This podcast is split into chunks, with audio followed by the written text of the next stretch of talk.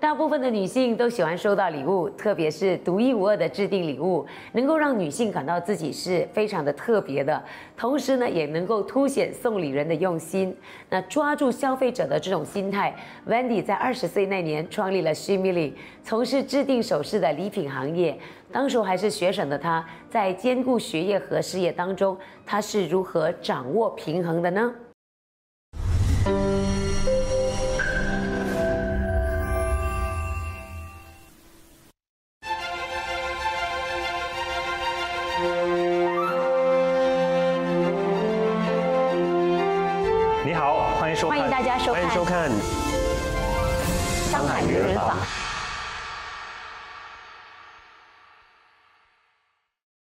十四岁的时候，零经验、零资金的情况下，开始接触网卖行业。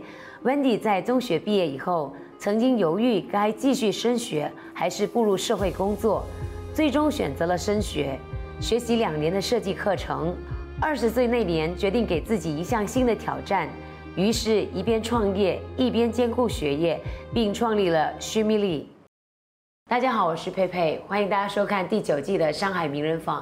今天我们的嘉宾呢，呃，是从事女性制定首饰的 Wendy。Hello，Wendy，你好。你好对，为什么只是指定说只做女性的这个首饰呢？因为通常呃女性会比较戴这些项链，对，啊、项链跟手链会比较多啦。嗯，通常应该大部分女生都会戴嘛，嗯，就是好像去约会啊，而且这种首饰通常男性啊也很喜欢送给女朋友。所以你是在什么时候开始觉得说想要呃做这些女性的这个制定首饰的呢？其实是那时候我是在我读 college 的时候啊，那时候我是二十岁，然后就其实也是 MCO，我就想要二十岁，我想要做一点，呃，就突破自己，就想要创业，因为我一直以来的想法我都是，哦，长大后我想要创业，我想要创业，所以就到了这个，我觉得是一个时机啊，时机到了，我就去 try 看，啊，二十岁就 try 看，因为我本身哦也是很好像比较注重仪式感。这样就喜欢，就是那种收到礼物时的那种喜悦，所以我想要把这种喜悦带给大家。嗯，就好像朋友啊，还是、呃情侣啊，送礼物的时候，就他们收到礼物的时候那种开心，那种好像有一种被爱、被疼爱的感觉。明白。嗯可是我知道你很很厉害，你在念中学的时候，其实你就已经开始做网络的买卖。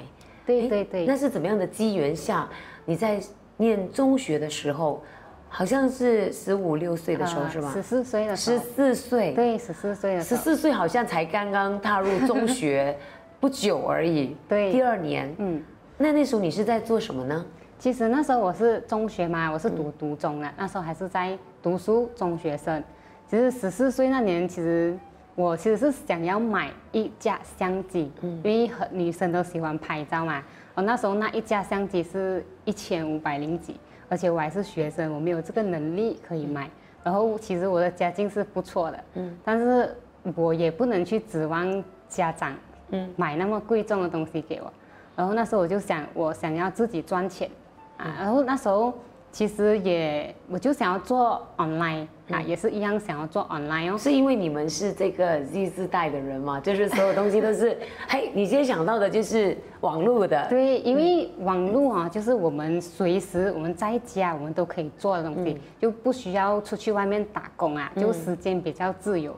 然后那时候就是，哎，那时候竞争力也没有那么强嘛，做 online。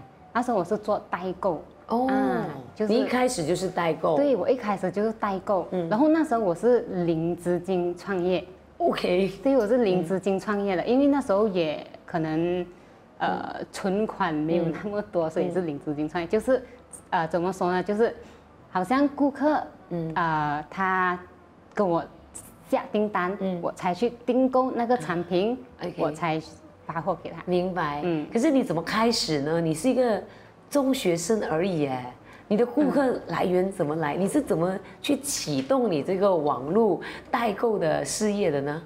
因为那时候在中学有一点小名气，啊，有一点小名气，为为什么？你可以跟我们讲一下吗？你的小名气是怎么来的？就不懂啊，就给他们的印象就是啊漂亮，嗯嗯啊，就是他们就一点小名气啊，哦，在学校里面就是有得到大家的关注。啊，对，会、嗯。呃比较多人关注那时候，嗯，然后可能那时候我开始的时候是就有 post 那些产品、去微信，嗯。嗯啊 Instagram 啊这两个平台，然后到那时候就有其他人有看到我的东西，他们就会可能因为他们对我信任嘛，也是信任，因为可能是学校里面的人吗？啊那时候大部分都是学校，可能学姐还是学弟学妹，所以你的小名气是就是说在学校的，你就 PO 了一个产品在你的 Insta、Facebook 这样子，啊那时候是没有没有用 Facebook，、没有用 Facebook 卖，因为你们的年代没有用 Facebook 的。啊，比较少，嗯对，比较少，就是放 Instagram 哦，嗯。就那时候只是卖服装，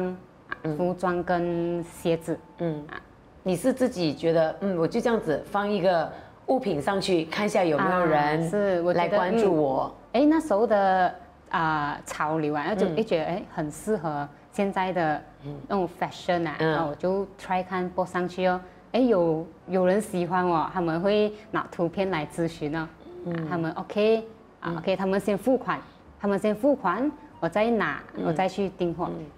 所以你在十四岁那一年，呃，你自己开始了创业，那你记得你的呃这个第一笔的收入是多少钱吗？那时候每个月也是蛮固定的，第一笔的时候只两百块，嗯。嗯，但是那时候两百块对我来讲已经是很足够啊，因为一个中学生也没有去花费那么多，只可能只是呃多赚一些零用钱，嗯。啊，然后持续可能两百、三百、四百、五百、六百，越赚越多。啊，就也是算蛮稳定啦，嗯。一直就一直到十六岁，嗯，一直到十六岁我就没有再做这个代购了，嗯。我就做就之前有一直出国玩嘛，嗯，然后就会去可能泰国、韩国、日本啊、台湾去做一些代购，嗯。嗯啊彩妆啊、护肤品啊，就是还有球鞋，可是那时候你才十多岁而已嘞。十，六岁你就出国去帮人家做代购了。啊，我觉得很享受，整个过程真的是很享受，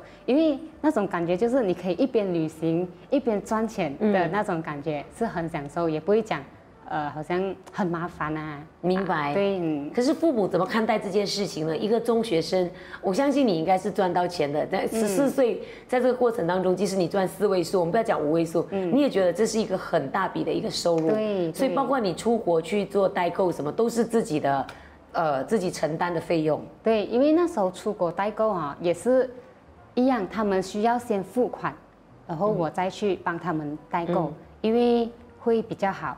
呃，以以防万一他们取消订单嘛，这样我就会亏了一笔钱。如果。所以你的顾客都是你的呃学校里面的同学。啊，不是，那时候我就有在我个人的 Instagram，、我就有 post 我去哪一个国家有做代购，嗯，然后他们就会进去那个 group 哦，啊，进去那个 group，然后是一个微信群，然后我会把我代购的商品全部 post 在那个 group，他们有兴趣的就会来、啊私信我，明白。嗯，他们为什么会选择相信一个中学生可以办好这件事情？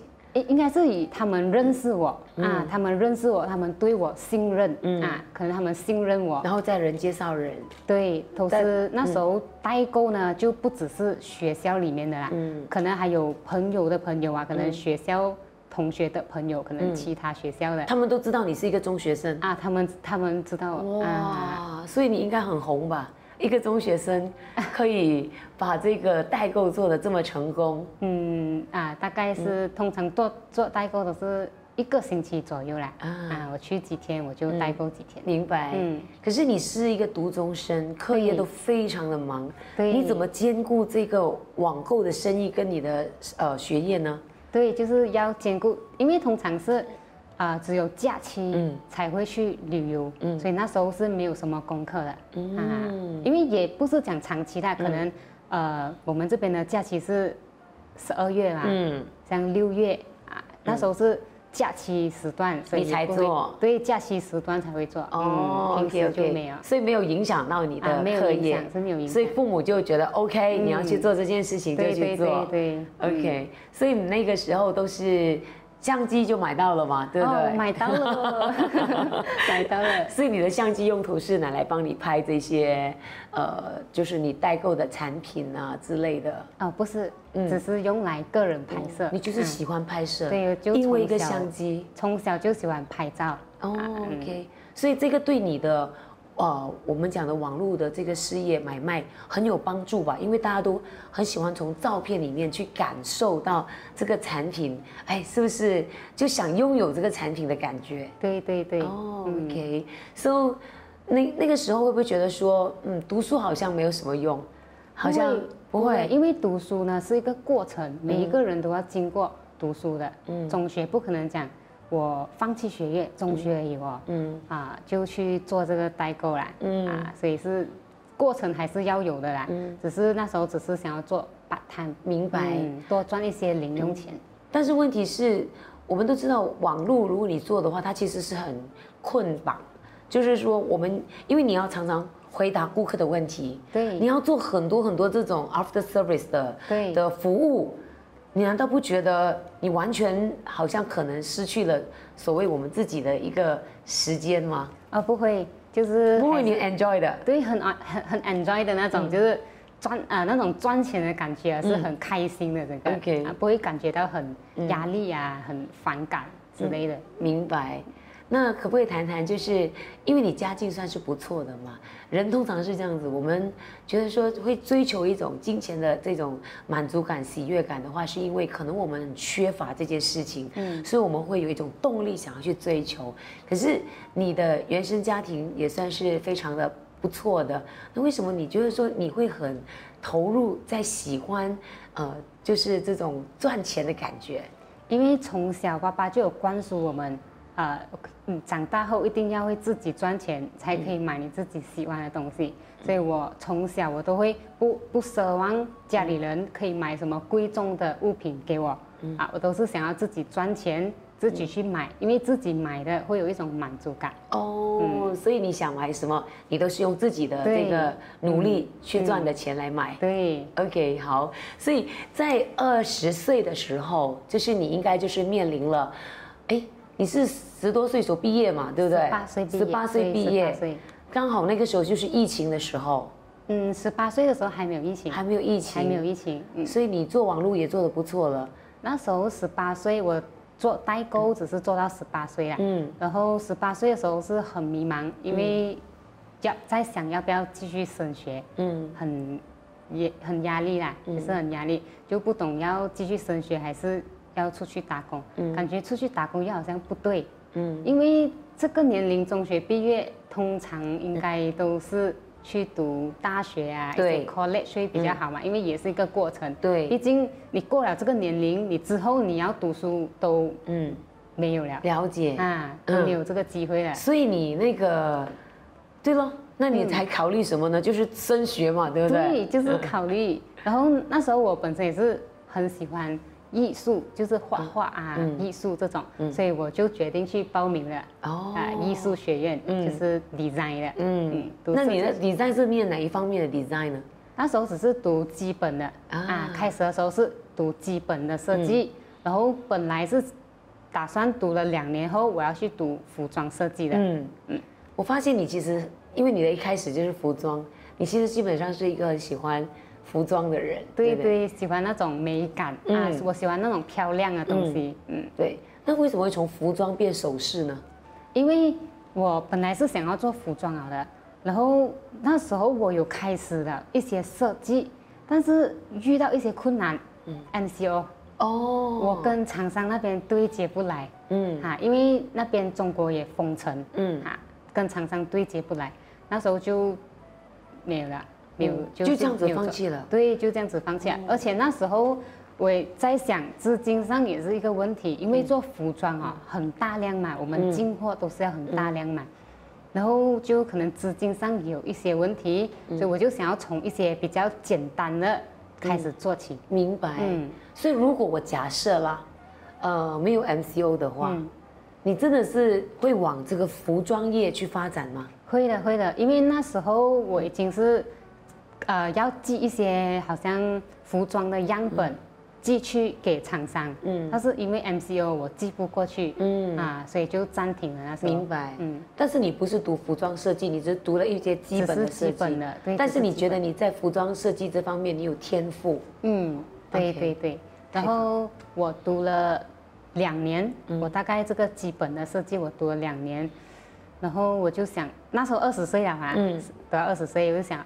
二零二零年我要有一个突破，嗯，自我突破，我要做一点不一样的东西，嗯，所以我就去尝试自己创业，就是那时候也是算是心血来潮啦，心血来潮，没有想那么多，就直接做，啊，就直接开始创业。二零二零年的时候，你说你想给自己一个突破，对，那时候我读了设计两年，两年后也就是二零二零，我二十岁。然后那年我就想要给自己一个突破，就是做一点不一样的东西，有一点挑战。嗯，所以那时候就决定创业。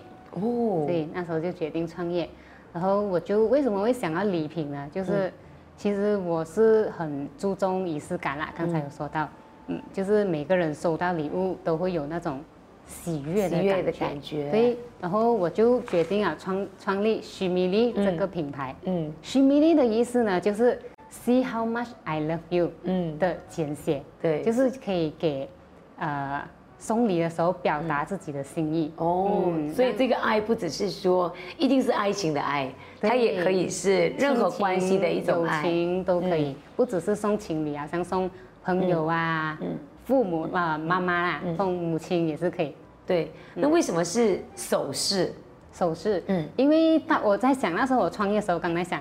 我在想，什么东西是女生都会有的，嗯，都会可能需要这些东西。我觉得项链、手链，大部分女生都会戴，所以我觉得是一个很不错的选择，嗯。啊，而且男生也很喜欢送女生首饰品，嗯。嗯，所以就决定做定制款，就而且这种定制的礼物会比较容易感动女生，嗯，毕竟是 customized 嘛，明白，会比较。显得送礼的人比较用心，可是你本身不是念这个这个出生的，你自己就会设计啊，这个是我去研自己研究出来的哦，所以你就设计出来了之后，就交给师傅去呃打造。对，而且品质方面也是要呃也是要研究很久啊。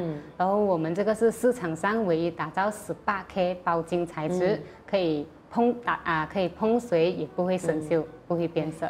嗯，你这个时候你做这个想法的时候，你有没有想过说，呃，先做一些呃市场的调查？因为你这个十八 K 金的话，它的这个。价格相对的也是比较高一点点，对对。然后你如何去锁定说，呃，你的自己的一个市场的目标导向是谁？我想这些对于一个才二十岁的女生来说，哇，这个好像是一件大事。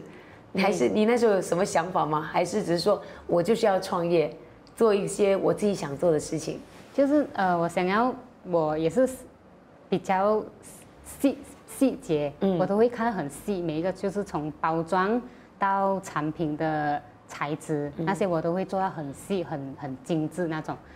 因为就是这种哈，好像市场上卖的都是镀金材质，嗯，看到市场上卖的都是镀金材质，那种是比较便宜的，嗯。啊，可不能碰水，一碰水就会生锈还是变色，然后也比较不耐。然后我做了这个十八 K 包金材质呢，就是。它比较耐，然后也解决了顾客的烦恼跟他们担心。因为很多顾客会问，呃，能不能碰水啊？会不会生锈？顾客最担心、最担心的就是这个问题。嗯，所以我想要解决他们这个问题。嗯，所以你算是一个非常细心的人。对对，所以你的想法就是，嗯，我就把这个产品放在 Facebook 卖就好了。啊，我就试试看在 Facebook 卖哦。嗯，结果。受到大家的喜欢，哇哦！啊，对，那时候我刚刚创业的第应该是算半个月嘛，半个月后突然爆单，哇！啊，突然什么原因？你觉得大家太无聊在家里？不是，那时候是情人节了，嗯，啊，那时候是情人节啊，突然我没有从来没有想过，因为本来我只是卖给女生，嗯，我只是我的大个大个 audience 只是卖给女生，因为我想，嗯，男生我就没有去打个没有去理。那那时候卖给女生，然后而且遇到情人节，哎、我就试试看搭个男生，没有想到男生的效果竟然比女生的好。哇哦，啊、嗯，我我也是很你提供他们一个选择，因为他们不知道买什么给女生，而且你的这个 simile 就是你刚才说的，就是可以表达我的那个爱意，可以表达，就不管是情侣还是表白，嗯，可以就你不需要嘴巴上表白，你可以就是透过这个礼物，嗯，一个 message 啊，一个 message、就是表达我对你的心意，因为我的我的礼盒里面会有一张 message 的 card，嗯，就是会写 see how much I love you 的意思，就是让你知道我的心意，明白、OK，所以爆单了之后你就非常有信心了。很忙，对，很有信心，那时候是很有信心，就忙不过来啊，差一点断货。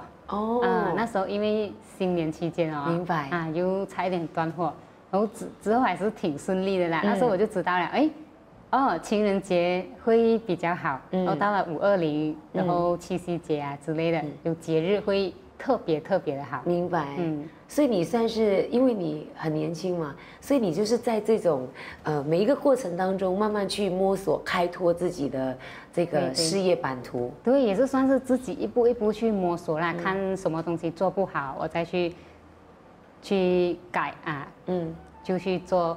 然后那时候也是持续这样子包单，嗯，而我人手不足哦，最大的问题就是人手不足，嗯。嗯，那时候我是非常的怕请人，嗯因为这种手工的东西我会做，但是别人也不一定会做得很好。那你怎么克服这个问题呢？对，那时候我是从，因为那时候五月嘛，又在爆单，第二次爆单，那时候是第二次爆单，我一直在想，我要请人，我要请人，但是我一直都没有踏出请人的那步，我就因为你不敢放手，对别人做的，不好。嗯，我就不敢放手，一直包着那个产品，嗯我不敢放手，然后一直到今年的四月，我才真正请到我的第一个设计师、员工，不是员工，嗯，就是他会帮我制作。哦就是我去看他，呃，我去教他做一个月，嗯啊，我每天看他，每天看他训练他做，然后嗯，OK 了，我再放手给他去做。所以你的链材质是因为你是十八 K 金然后其他的链都是你自己去串起来的，你自己去做，对。你每一条手链自己做。对每一条都是要自己做，两年的时间，到今年四月才请人。对，所以就一直很忙，因为我是从呃写文案、嗯，拍摄、做设计图，全部自己做完。对，全部还有包货、出货啊，处理顾客问题啊，嗯。物流问题，全部都是我一个人在做。嗯，嗯会不会觉得没有了自己的时间？不会，整个过程是很享受的。哇，你就是很喜对，欢，就是很喜欢这种爆单的感觉。嗯嗯嗯，就是很喜欢这种感觉。然后那时候就是，嗯，我就尝试去请我第一个员工。啊然后那时候其实我刚刚教他的时候哦，他是做不好的，嗯一下就掉出来，一下就落出来。那时候我应该有教了他三个月嘛，差不多三个月的时间，他才做的比较好。嗯。嗯，到现在一直都很稳定。然后过后我就请了第一、第二位，就是回复回复顾客客对助理。对小助理回复顾客的客服，嗯，对，就慢慢扩大你的团队。对，慢慢了、慢慢，因为现在团队有几人？目前是他们两个、嗯。啊，叫我是三个，然后因为请人其实也是很难，嗯因为我想要把我做的东西复制下去，就是完全是 copy paste 的那种，嗯因为我做得到，代表其他人也做得到。嗯如果他们做不到，我就会淘汰他们。嗯，明白。所以这个是你在创业里面面对最大的一个考考验，就是人的问题。对，真的是人的问题。嗯，但是你会怎么解决这个问题呢？我会去选哦，interview 的时候会选对的人哦，看哪一位是我邀的人。他不要因为请而请，对不对？对，就是我邀他能达到我的标准，我才会聘请他进来。嗯，除了人之外，你还有什么面对什么样的问题吗？目前是，嗯，目前应该是没有，就是人的问题。对，还是自己。如果是这样子的话，我想就是想问你，如果接下来未来你要做这个扩充或者发展的话，它会不会变成你的一个绊脚石呢？因为你看你的东西都是手工的，而且这个手工的话，就是你这个人的一种全心全意的一种投入。尤尤其是这种，我觉得是呃呃一种情感的呃这些礼品，所以它会不会变得变成你的一个问题？不会不会，嗯不会，就是其实就是想要帮助大家，嗯呃，就是收到礼物的时候感受到那种被爱、被关心嗯对的感觉。可是如果你做大的话怎么办呢？就可能你接下来你应该就是一些有。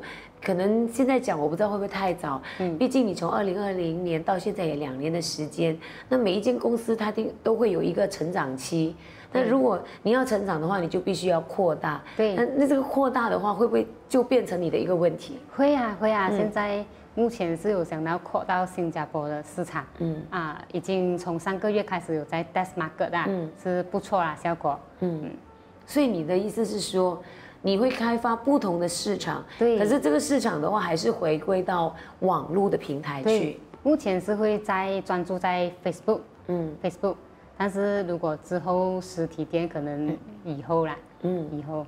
对啊，但是你面对的就是你的人手的问题呀、啊。对人手如果人暂时是 OK 的，嗯。如果过后还是好像我接下来可能会请呃 marketer，、就是写文案啊、嗯。之类的，嗯，但是做的话呢，做的话你手工的哦。，对，也是会一样，我一样会去培训他们，嗯，所以你就先稳住，对慢慢的培训对的人出来。因为请人也不可以讲我一次过请十个人进来，嗯。对吧？我我要请十个人进来是可以，但是我顾不到他们啊，我要嗯一个一个我去稳定他啊，可以了，可以了，稳定我再一个一一步一步去发展。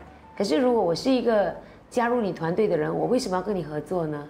因为我这边有一个呃，怎怎么讲，就是很好的条件，嗯。可以 OK，我请他们进来呢，我会跟他们讲，OK，你们现在是做这个嘛，我嗯不，你不可能长期只是在做这个东西，嗯。你会慢慢一步一步发展到比较高的层次，嗯。嗯就不可能一直只是回复回复信息，嗯。到最后我们的关系会是一个合作的关系。哦为什么呢？因为做 online 啊，最最最基本，嗯这个 marketing 最基本就是要会回复顾客，懂顾客的需求，嗯你你才能卖得到你的产品。明白。啊，所以你的意思就是说，加入你团队的人，他不是只是在打一份工作的，对你就是基本上你也是可以说是一个实习的老板，你把每一个部门所有的东西都做好了，我们就是一个合作伙伴的关系，而不是一个员工跟老板的关系。对对对，我都不会把他们当做是员工，嗯。我我是讲